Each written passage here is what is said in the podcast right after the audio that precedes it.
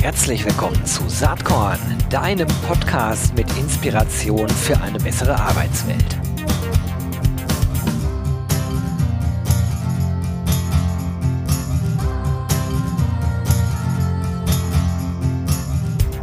Hallo und herzlich willkommen zum Saatkorn Podcast. Heute habe ich jemanden am Start, den die meisten von euch kennen dürften. Er hat über viele Jahre lang, glaube fast zehn Jahre lang, für Furore gesorgt im Dortmunder Klinikum, hat da Social Media, Employer Branding, Personalmarketing äh, gemacht, äh, weit über den, äh, ich sag mal, Medizinbereich hinaus bekannt geworden in unserer Szene. Jetzt ist er seit einiger Zeit selbstständig mit seiner Agentur Blaulicht. Ja, ihr wisst, um wen es geht. Das ist Marc Raschke. Hallo Marc, herzlich willkommen. Hallo Gero, vielen Dank. Ein sehr charmanter Einstieg. Freut mich total, dass du da bist. Ich habe natürlich auch über die Jahre verfolgt, was du so gemacht hast. Und ähm, das war durchaus aufsehenerregend äh, im Dortmunder Klinikum in einem Bereich, wo ja, zumindest nach meinem Dafürhalten, wenn man von außen drauf guckt, immer noch unglaublich viel Nachholarbeit geleistet werden muss, äh, auch im Vergleich zu anderen Branchen, anderen ArbeitgeberInnen habt ihr aber da äh, oder hast du mit deinem Team da jahrelang totale Akzente gesetzt, die also auch nicht nur für die Branche, äh, in der du dich bewegt hast, äh, Akzente waren, sondern auch darüber hinaus. Ähm, wie kam es dazu, dass du den Weg in die Selbstständigkeit angetreten bist? Ach, also selbstständig war ich gedanklich eigentlich immer schon und äh, schon nach meinem Volontariat habe ich mich damals in die Selbstständigkeit begeben. Da wurde ich dann auch schief angeguckt von allen. Also es war damals noch äh, Zeitungsgeschäft äh, ne? und dann hieß es auch so, Marc, du musst doch unterkommen ne? und du musst doch im Prinzip jetzt auch erstmal den sicheren Hafen hier wählen. Und ich hatte auch drei, vier Jobangebote damals, aber ich habe gesagt, hallo, ich bin Ende 20, ich möchte jetzt erstmal wissen, was so geht im Leben. Und dann haben wir uns damals selbstständig gemacht und ähm, ja, und diesen Gedanken hatte ich eigentlich immer mit mir so drin. Also selbst in der Zeit, als ich jetzt im Klinikum Dortmund war, war das einfach äh, auch da eigentlich eine, eine, eine ausgegründete Einheit, kann ich manchmal so sagen, zumindest gedanklich auch. Und vielleicht hatten wir auch deshalb diese Freiheit und diesen Raum überhaupt, solche Sachen zu machen, die dann ja doch zugegebenermaßen etwas, etwas eigenartig waren im ersten Moment. Mhm. Das ist, ähm, lass uns vielleicht noch mal kurz so ein bisschen Vergangenheitsbewältigung machen. Oh Gott, äh, ja. Jetzt, jetzt lege ich mich auf die Couch. nee, also. so, so, so nicht. Aber die, die spannende Frage ist ja, du warst in einem Konstrukt, was durchaus eigentlich ja engen äh, Rahmenbedingungen gehorcht. Ne? Also ich nehme zumindest von außen die Gesundheitsbranche so, so wahr, dass sie in Teilen ja doch stark reglementiert ist, in Teilen andere Gesetzmäßigkeiten hat als die freie Wirtschaft. Wie, wie leicht war es eigentlich in dem Kontext, diesen Weg zu gehen und mit Social Media sehr modern gedacht, da Akzente zu setzen? Also ich kann bestätigen, dass das ein sehr reglementierter Bereich ist, die Gesundheitswirtschaft. Äh, ich sag mal, Krankenhaus ist eigentlich Planwirtschaft. Ja, also da kannst du äh, oder du sollst zwar so ein bisschen marktwirtschaftlich agieren, aber im Wesentlichen hast du vieles vorgegeben. Also du hast vorgegeben, wie viel dein Produkt kosten darf und du hast auch eigentlich vorgegeben, wie die Rahmenbedingungen dafür sind, dass du es erstellst. Ja, also da würde jeder, der in der freien Wirtschaft ist, würde sagen, hör mal, äh, mach ich nicht mit. Ne? Ich habe ja keinen Spaß dran, das mhm. gibt, gibt mir einfach nichts. Ähm, und erschwerend kam im Klinikum Dortmund halt noch hinzu, dass das Haus quasi insolvent war, als ich damals dahin kam, äh, was ja auch ein gewisses Risiko war. Ne? Es hätte ja auch abrutschen können, alles. Ähm, aber damit hatte ich wieder den Vorteil, dass ich einfach machen durfte. Und ähm, dann war auch dieses Ausprobieren einfach möglich.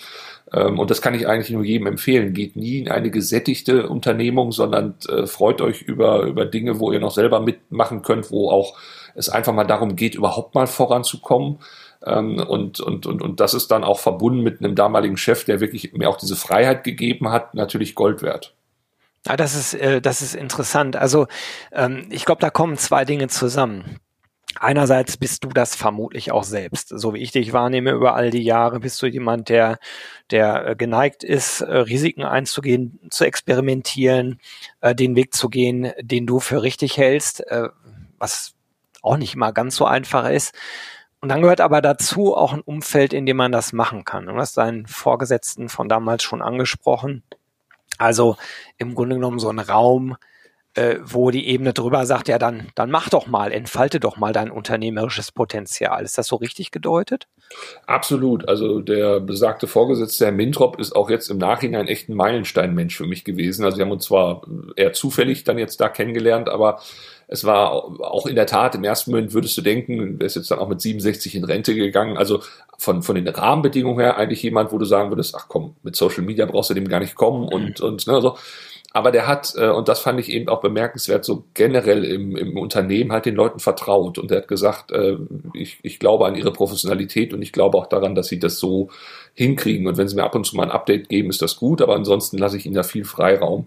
Und, und das sind natürlich, also jetzt im Nachhinein, wenn ich das so überlege und wenn ich auch so sehe, was andere so für Chefs etc. haben, das, das war natürlich ein Glücksgriff. Ne? Das, das war mir damals gar nicht so bewusst und auch wenn ich heute so über so, so Wertedebatten in Unternehmen mir so, so manchmal auch so immer noch so denke, mein Gott, also über was redet ihr eigentlich? Aber es ist schon wichtig, sich über Werte zu unterhalten, weil äh, wenn die einfach so automatisch da sind durch gute Führung, ist das das eine, aber wenn sie eben nicht da sind, äh, also da hinzukommen, das ist schon ein steiniger Weg.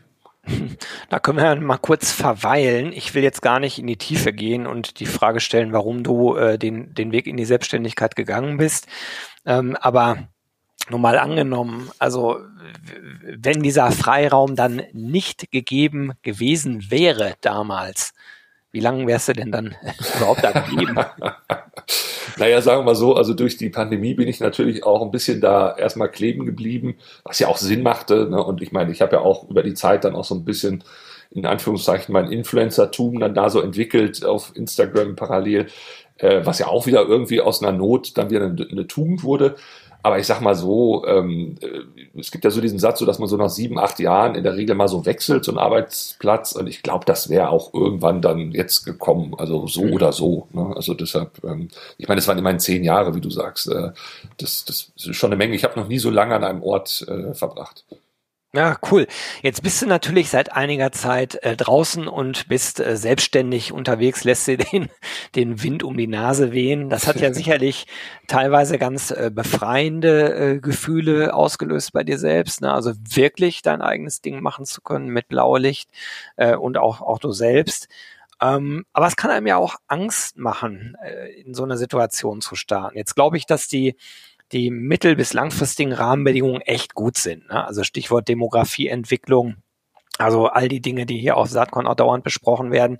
Ich glaube, wenn man so einen Schritt machen will, dann sind das ganz gute Zeiten. Werden im Moment so ein bisschen eingedämmt durch äh, den Ukraine-Krieg natürlich, durch die akuten Krisen, die da sind.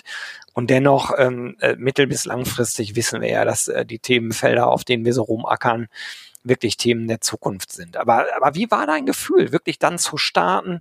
War das leicht? War das schwer? Was waren für dich die äh, Grundvoraussetzungen, um das, um das machen zu können? Vielleicht ja. die inneren Grundvoraussetzungen auch. Ja, also innerlich war ich ja gefühlt immer schon selbstständig. Ne? Mhm. Deshalb war das vielleicht gar nicht so eine große Umstellung.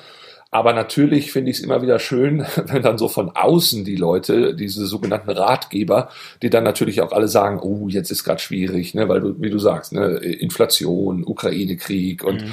äh, ne, also wenn du dann auch äh, klar das Nachrichtengeschäft so ein bisschen im Blick behältst, dann äh, reiten wir ja gefühlt auch von einer Krise in die nächste. Ähm, klar, und wann sich da genau selbstständig machen und dann wirklich aufs, aufs, auf die eigene Kraft setzen. Das ist natürlich, äh, also ich hatte muss ich offen sagen, natürlich auch ein bisschen Bammel. Ähm, aber da ich dieses Gefühl schon des Öfteren in meinem Leben kannte, ähm, ich hatte unter anderem auch mal, äh, das ist auch schon ewig her, mal so, so, so ein Ladenkonzept, so ein Einzelhandelskonzept äh, entwickelt. Äh, und das bestand im Prinzip daraus, dass der Laden komplett leer war. Also es war ein leerer Raum und du konntest dann da Fläche mieten und dann deine Ideen ausprobieren. Und da habe ich natürlich auch in den zwei, drei Nächten davor auch nicht ruhig geschlafen, weil ich so mhm. gedacht habe, wie bescheuert bist du eigentlich, dass du jetzt in einer ziemlich hochpreisigen Gegend einen äh, leeren Laden mietest, in der Hoffnung, dass die Leute zu dir kommen und da ihre Produkte mal ausstellen. Ja, also das war schon äh, ziemlich bescheuert.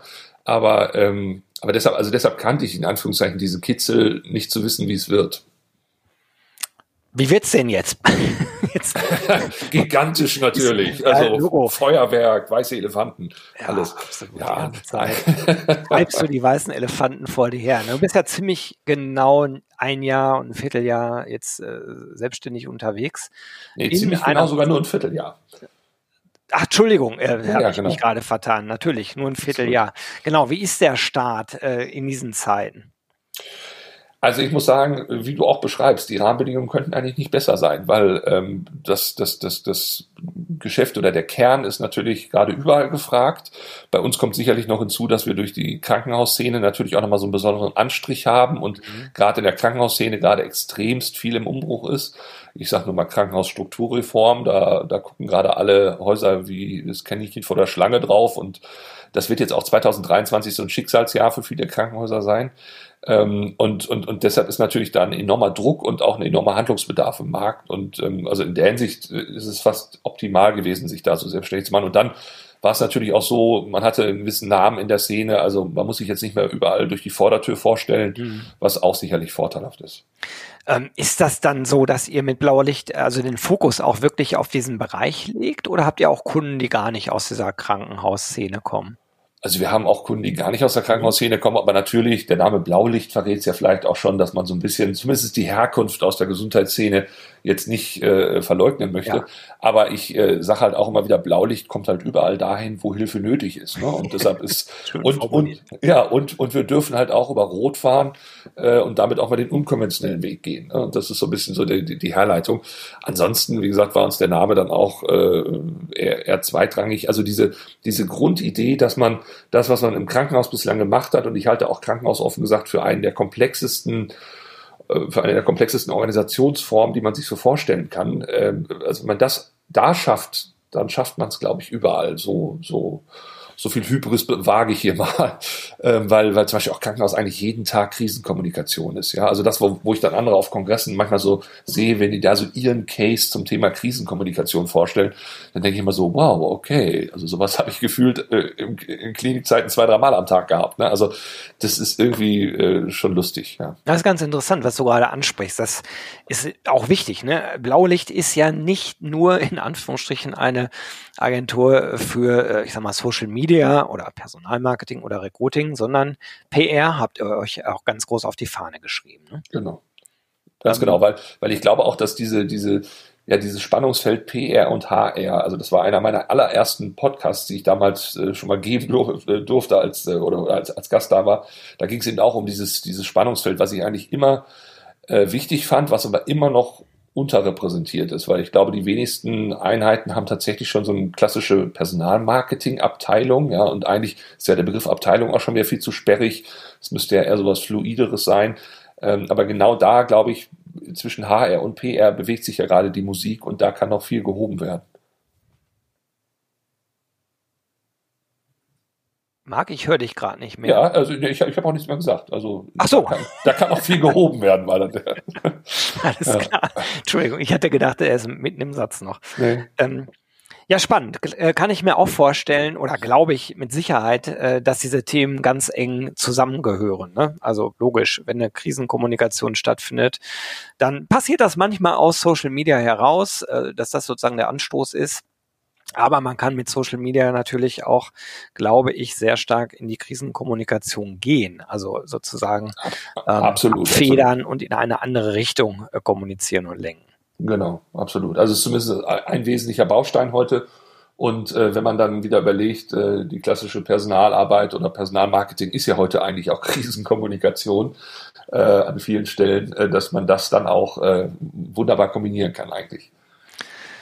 Spannend. Ich wollte mit dir auch noch ein bisschen abseits mal von Blaulicht äh, über dich sozusagen als Influencer und als Person sprechen, denn du bist ja inzwischen, kann man glaube ich schon so sagen, deine eigene Marke. Hm. Wie bewusst hast du das eigentlich vorangetrieben? Oder war es so, dass du irgendwann gedacht hast, äh, Donnerwetter, ich bin ja eine Marke?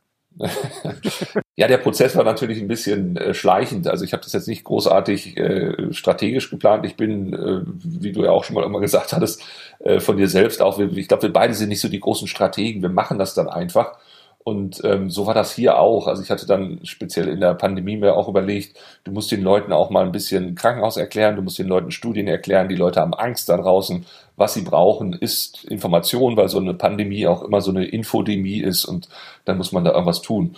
Und, und aus diesem ja eigentlich Selbstverständnis heraus, dass ich gesagt habe, hey, andere gehen jetzt hier äh, ins Krankenhaus und retten und ich versuche dann meinen Teil irgendwie dazu beizutragen, daraus entstand dann halt diese, dieses Influencer-Tum auf, auf, auf Instagram. Ich hatte am Anfang auch mit diesem Begriff extreme Probleme, weil ich so gedacht habe, ich bin ja nicht so ein Influencer, also der sich irgendwie Creme auf die Hand schmiert und sagt, guck mal, wie toll und das zieht sogar ein. Ähm, ich war ja dann doch eher so, äh, ja, so in Anführungszeichen ein bisschen der Nachrichtenonkel oder sowas oder Erklärbär. Ähm, aber irgendwann kamen dann so Begriffe wie, wie, wie äh, Sinfluencer oder, oder Meinungsblogger. Und da habe ich dann irgendwann so gedacht, naja gut, mit den Sachen kannst du dich ein bisschen anfreunden. Ähm, aber dass das dann tatsächlich zu einer Marke wurde, das war dann auch nochmal, also, also dieser Sprung vom, vom Online, wo du ja auch wenig Selbstwirksamkeit spürst, weil das sind ja auch irgendwie alles sehr fiktive Zahlen, die dann da unten immer stehen. Und wenn dann irgendwie 5000 Likes, dann denkst du immer so, ja, das haben ja nicht wirklich 5000 geliked. Die Hälfte ist bestimmt der Algorithmus gewesen oder sowas.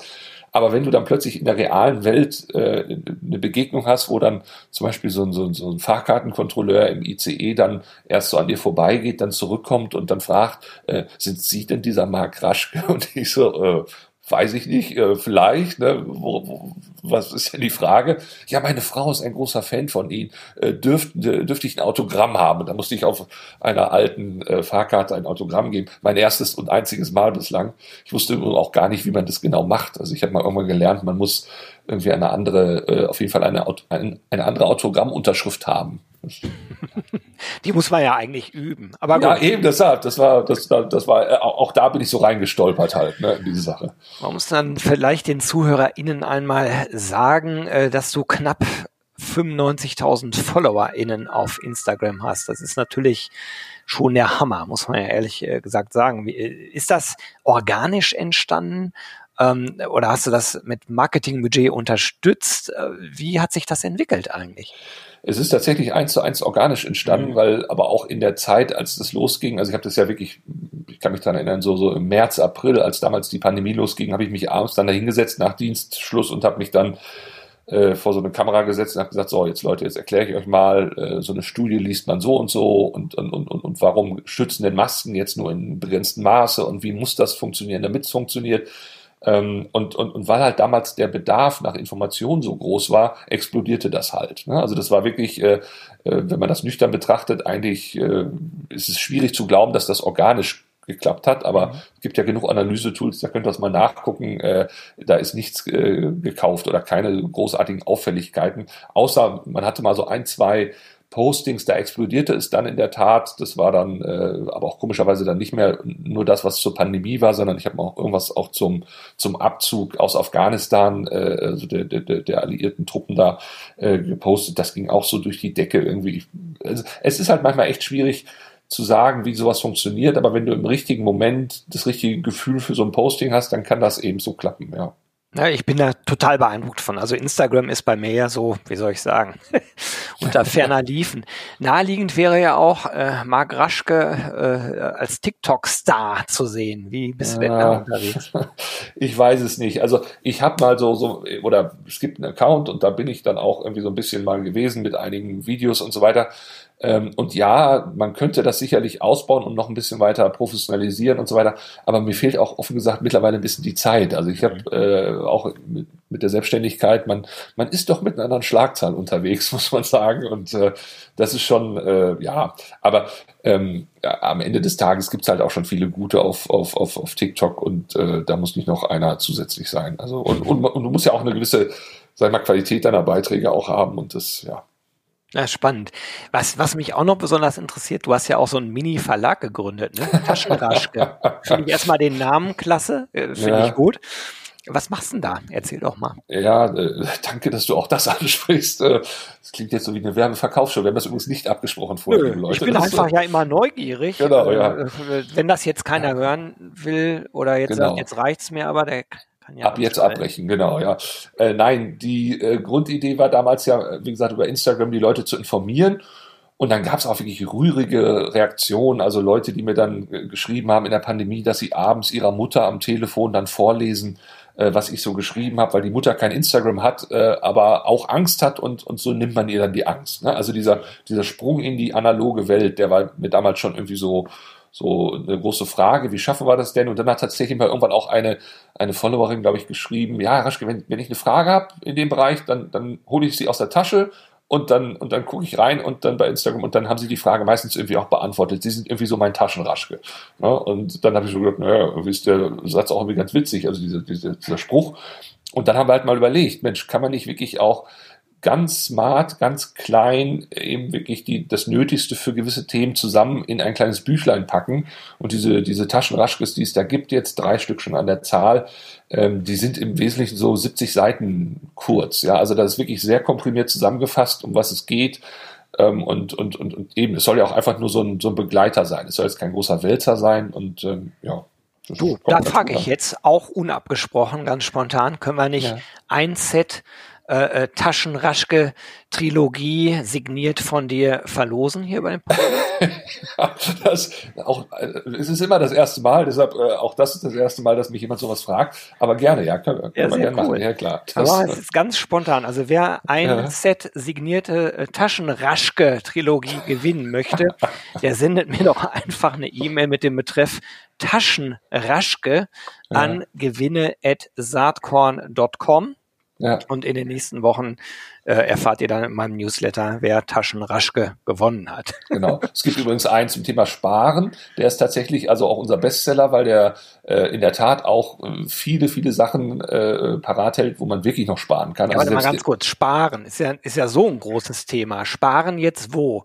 Äh, Im Krankenhaus? Ja, so, achso, genau. Persönlich, ja, nee. bei Marc Raschke im Portemonnaie. Äh, Spartipps von Marc Raschke. Wie willst du Millionär? Oder was ist das? Nee, also das war auch wieder so aus der Lameng, weil ich gedacht habe, äh, jetzt wo, wo, wo, wo hier der Krieg losgeht und die Inflation steigt und so weiter und alle irgendwie auf einmal nervös werden, wie die nächste Gasrechnung wird, mhm. habe ich dann einfach mal so für mich privat erstmal geguckt, wo kann ich denn eigentlich noch so sparen? Ne? Was, was ist denn noch so möglich? Und, Erstmal äh, alle Abos abbestellen und das ist der Niedergang von Gruner und Ja. genau, ich habe ihn quasi eingeläutet. Nein, Quatsch.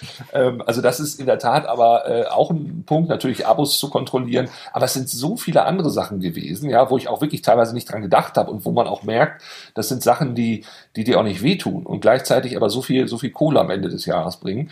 Und ich habe jetzt tatsächlich auch schon Feedback von, von Leuten, die das auch so umgesetzt haben, die sagen wirklich für sich, dass das was bringt. Und, und, und wenn es auch nur, ich meine, das Ding kostet 7,95 im Handel, ey, wenn es dir nur 100 Euro bringt, äh, hast du ein x-faches raus. Ne? Ja, ich hätte ja gesagt, wenn du 10 Euro danach sparst, hat sich ja schon gelohnt. Kannst ja, natürlich. Zwei eben, Kugeln Eis sind drin.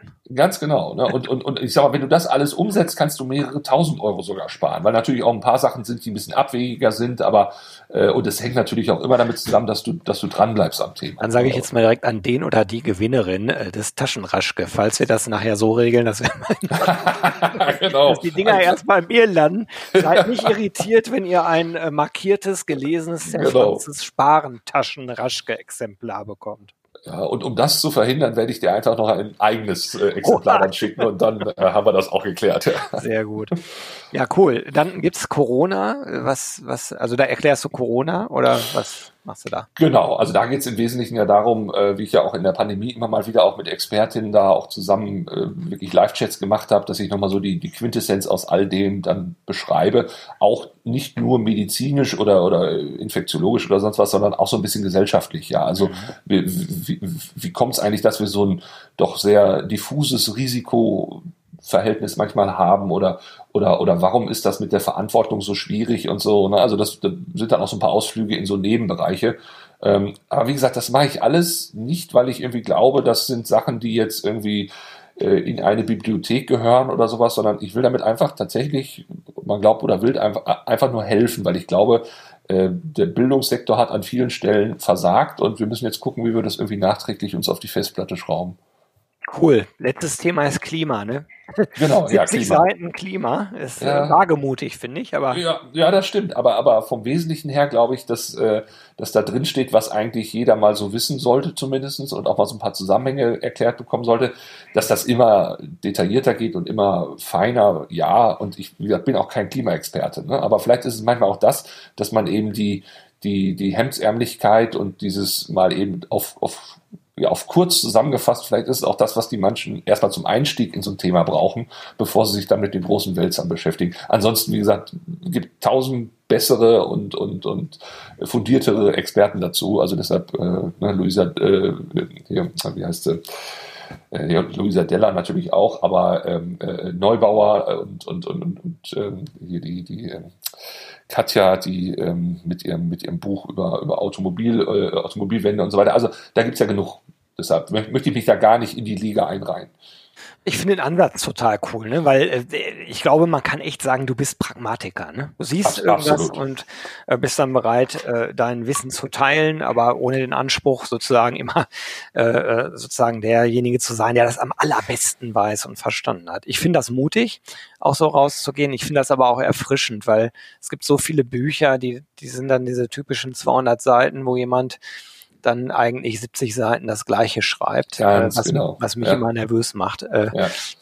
ja, das ist, das ist mir auch aufgefallen immer diese, also wenn du dann irgendwie, weiß ich, 200, 300 Seiten hast, sind die ersten 100 eigentlich bla bla, die letzten 100 auch irgendwie und dazwischen kommen dann irgendwie mal so 50, 60 Seiten, wo du so sagst, ach guck mal, das ist neu. Ne? So. Mhm. Und ja, genau diese 50, 60 Seiten sollen es halt dann irgendwie sein. Also komprimiert, zusammengedampft. Super. Du, äh, die Zeit schreitet unerbittlich voran. Lass uns mal ganz kurz nach vorne gucken. Jetzt, ja. äh, was sind so die Dinge, die dir vielleicht in diesem Jahr besonders wichtig sind, äh, um sozusagen am Ende des Jahres sagen zu können, äh, Geilomat hat sich alles super entwickelt mit der Selbstständigkeit, mit Blaulicht. Hast du da irgendwie äh, Meilensteine, die für dich eine Bedeutung haben? Glaube ich fast ja eher nicht, aber. ich wollte gerade sagen, ja. Ja, also ich, ich, ich plane in der Tat nicht wirklich äh, groß. Ähm, es gab mal jemanden, der hat äh, zu seiner Frau, mit der er 30 Jahre zusammenlebte, äh, äh, gesagt, ich kann dir die Liebe nicht auf ewig versprechen, aber ich kann dir sagen, dass ich dich die nächsten 24 Stunden lieben werde. Und äh, und das hat er jeden Tag wiederholt. Ne? Und, und äh, jetzt könnte man sagen, das ist agiles Arbeiten in Beziehungs, äh, Beziehungsmanagement, aber äh, wenn man sich ständig neu rückversichert und eventuell Korrekturen vornimmt. Aber ich, ich, ich kann halt diesem Gedanken sehr viel abgewinnen, dass du also im Hier und Jetzt lebst und, und, und, und wirklich auch äh, deshalb dir gar nicht den Kopf machen musst, weil ich weiß es wirklich nicht, was in einem Jahr ist. Ähm, ich, ich sehe ein bisschen mit Sorge dieses ganze Thema äh, KI gerade in unserem Bereich, also in PR und HR ähm, äh, gibt ja genug, die das total feiern und das mag auch alles richtig sein, was die sagen. Aber ich sehe halt dann auch immer schon gleich so diese, diese Kollateralschäden, die sowas mit sich bringt. Ne? Und dass man dann wirklich auch gucken muss, äh, was hat das eigentlich für einen soziologischen Impact? Wie, wie wird das unser Bildungssystem verändern und so weiter und so fort. Ähm, und, und, und da befürchte ich mal wieder, dass wir auf der auf einer Welle reiten, aber gar nicht miterleben, wie wir so links und rechts äh, äh ja für, für Zerstörung sorgen. Und das äh, würde ich irgendwie gerne, da würde ich gerne mehr so Input reingeben wollen, um noch so ein bisschen, Stichwort auch wieder Selbstwirksamkeit, um irgendwie noch so ein bisschen was zu korrigieren. Aber es ist natürlich auch gerade beim Thema KI ein bisschen größenwahnsinnig, wenn man glaubt, das irgendwie beeinflussen zu können. Hm, schreit eigentlich nach einem Taschenraschke. Aber dazu du, du glaubst Frage. es kaum, es ist tatsächlich auch in Arbeit. Ach, ja. Letzte Frage von mir. Äh, Saatkorn hat ja den Claim Inspiration für eine bessere Arbeitswelt. Gibt es irgendwas, was sich in letzter Zeit inspiriert oder zum Nachgedenken, äh, Nachdenken angeregt hat? Also ich habe tatsächlich jetzt eine Organisation äh, kennengelernt, äh, Apex äh, Social heißen die, die machen äh, Austauschprogramme für Pflegekräfte. Also du kannst ein Jahr lang in die USA gehen und da dann äh, kostenlos als Pflegekraft quasi leben. Muss natürlich deine Arbeitskraft hergeben, in Anführungszeichen, für so Familien, die sich dann solche, solche Pflegekräfte dann da äh, für ihre Kinder oder sowas äh, dann auch leisten können. Ähm, aber das war zum Beispiel so eine Sache, das war für mich so ein Aha-Erlebnis, weil ich sowas, also das ist ja eine absolute Aufwertung des Pflegeberufs, ja. Also du kannst mit deiner Fähigkeit, mit deiner Profession auch in, äh, im Ausland entsprechend äh, reüssieren, kannst da ein System kennenlernen, was vielleicht auch mal gut, mal schlecht ist, kommst zurück und hast eine ganz andere Wertschätzung erfahren. Und wenn wir immer über, über Pflege und, und, und mehr Wertschätzung, wir als Gesellschaft und so reden, dann finde ich das auf der einen Seite gut, aber mir fehlen immer so ein bisschen so die konkreten Anpack Punkte und, und, und das fand ich zum Beispiel mal ein konkretes Ding. Da habe ich so gedacht, Mensch, toll, warum, warum nicht? Ne? Also als Pflegekraft ein Jahr ins Ausland gehen, wird sogar bezahlt. Ähm, da habe ich so gesagt, mit solchen Konzepten mehr in, die, in den Diskurs gehen, weil es bringt nichts, wenn wir uns ständig wiederholen und sagen, ja, die Pflege und es ist so traurig und wir müssen sie wertschätzen. Ja, ja, ja wie denn jetzt? Ne? Und so zum Beispiel. Super. Du, das Gespräch mit dir hat mir ganz, ganz viel Spaß gemacht. Ich wünsche dir weiterhin viel Spaß und Erfolg. Äh, ja. Ich bin mir ganz sicher, dass der Weg sich weiter gut entwickeln wird mit deiner offenen ähm, und spannenden Art. Ganz, ja. ganz lieben Dank. Fand ich super. Ich danke dir vor allen Dingen für die wertschätzenden Fragen und vor allen Dingen für die Fragen, die nicht abgesprochen waren. Deshalb sehr gut. Großartig. Danke. Sehr gern. Marc, bis demnächst mal. Tschüss. Bis dann. Tschüss. Hat dir diese Saatkorn Podcast Episode gefallen? Dann komm doch am 6. und 7. Juni nach Berlin. Da gibt's das RC23 Festival unter dem Motto Open Your Mind to Recruit and Retain. Wir wollen da gemeinsam lernen, netzwerken und feiern. Mit über 130 SpeakerInnen auf sieben Stages, in- und Outdoor, mit sechs Panels, fünf Workshops, vier Talks, zwei Book-Signing-Sessions, ähm, ganz spannenden Keynotes, Praxis-Cases, äh, en masse, einer großen HR-Tech- und Startup-Area mit 40 Startups und äh, HR-Tech-Lösungen, mit eigenen Focus-Stages für die Themen Recruiting, Retention und Ausbildung und vieles, vieles mehr. Eine geile Party gibt es am 6. Juni obendrauf. Super Live-Act, DJ, Open End, Food and Drinks included. Ähm, Tickets gibt ab sofort unter www.rc23.de. Ich freue mich, wenn wir uns dort sehen. Bis dann. Ciao.